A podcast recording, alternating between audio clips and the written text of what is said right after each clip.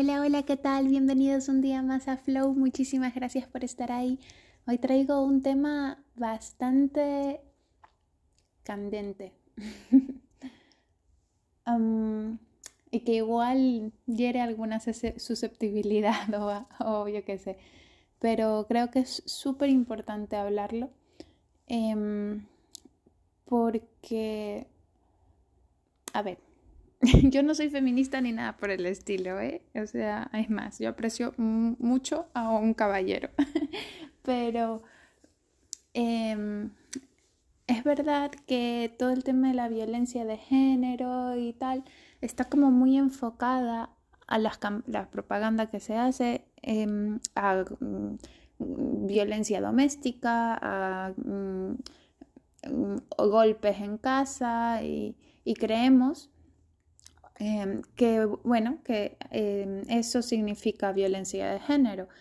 Y mm, cuando eres adolescente, y que a mí me hubiese encantado tener esta información hace 15 años, em, hay ciertos comportamientos de tus eh, primeros enamorados que tú puedes creer que es amor y que en realidad eh, son mecanismos de control que también eh, son un tipo de violencia de género. Entonces creo que es hiper importante el hecho de que yo tuve un papá, bueno, tengo a un padre maravilloso, impresionante, el mejor papá del mundo, aunque no escuche este podcast. Em, alguien le puede enviar el capítulo.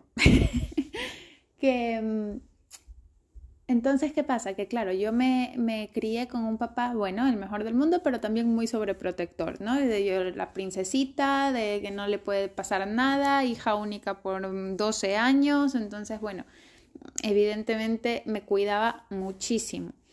Y eso implica que, bueno, que él era como mm, em, súper, súper, súper, no controlador, pero como que sí eh, tenía como algunas cosas como, oye, no te pongas eso que es muy corto. O, eh, vale, vas a salir con tus amigas, pero yo te voy a ver, yo te voy a, te voy a dejar, yo te recojo, con quién vas a estar. Eh, bueno, no sé, como cosas que los papás comunes y corrientes hacen, aunque igual el mío bueno, no creo que se pasaba de sobreprotector porque yo era bastante independiente, pero, pero bueno, que los padres tienen sus formas de proteger a sus hijos, ¿no? Y, y bueno, cada uno. Em, el punto está en que vale, entonces tú eh, eh, como mujer, como eh, niña, pues el único rol de, de, amor que has visto es el de tus padres, ¿no? Y es como tu primer rol, el primer rol que ves. Y para ti, como cuando entras en la adolescencia, nunca has construido pues una relación mm, con otra persona, eh, pues entras en esa relación y de repente em, el enamoradito de turno empieza a decir, eh, a controlar con quién estás, em, y, pero no, em, dime con quién estás, pero llámame, pero, o yo qué sé, o mándame una foto, o sea, estoy hablando de casos extremos que a mí no me han pasado, pero que estoy viendo ahora que con las tecnologías, que tampoco soy tan mayor, que sí que había móviles en, mi, en los 90, em, aunque mi adolescencia creo que la he vivido en el 2010, ¿no? Claro, en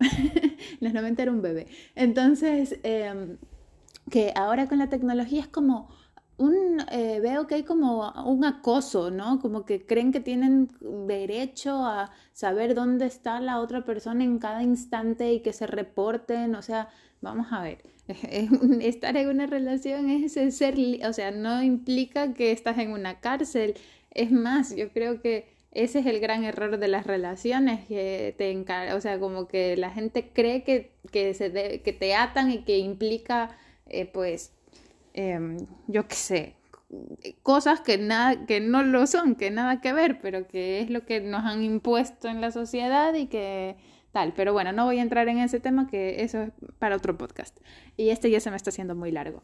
Entonces, pues muchísima atención em, a las chicas que recién están empezando a tener estas relaciones y que han tenido padres maravillosos em, y que las han cuidado mucho cuidado porque ese comportamiento en los noviecitos de turno no significa que es amor no porque te esté controlando como eh, el dónde estás o cómo te vistes o con qué amigas andas o tal em, no, eso no es amor y es un tipo de violencia de género y evidentemente no hay que aceptar ningún tipo de de violencia eh, ni psicológica, ni emocional y menos física. Y, y, bueno, obviamente que la física pues pueden decir, no, pero es que a mí no me ha pegado, solo ha roto un plato. Pues eso también es violencia, lo siento. O sea, em, así que bueno, muchísimo, muchísimo cuidado, por favor, porque cada vez veo que como que mm, hay más y más casos de de este tipo de violencia y me da muchísima pena que siga sucediendo a pesar de que han pasado tantos años y, y bueno, y que hemos ido evolucionando muchísimo.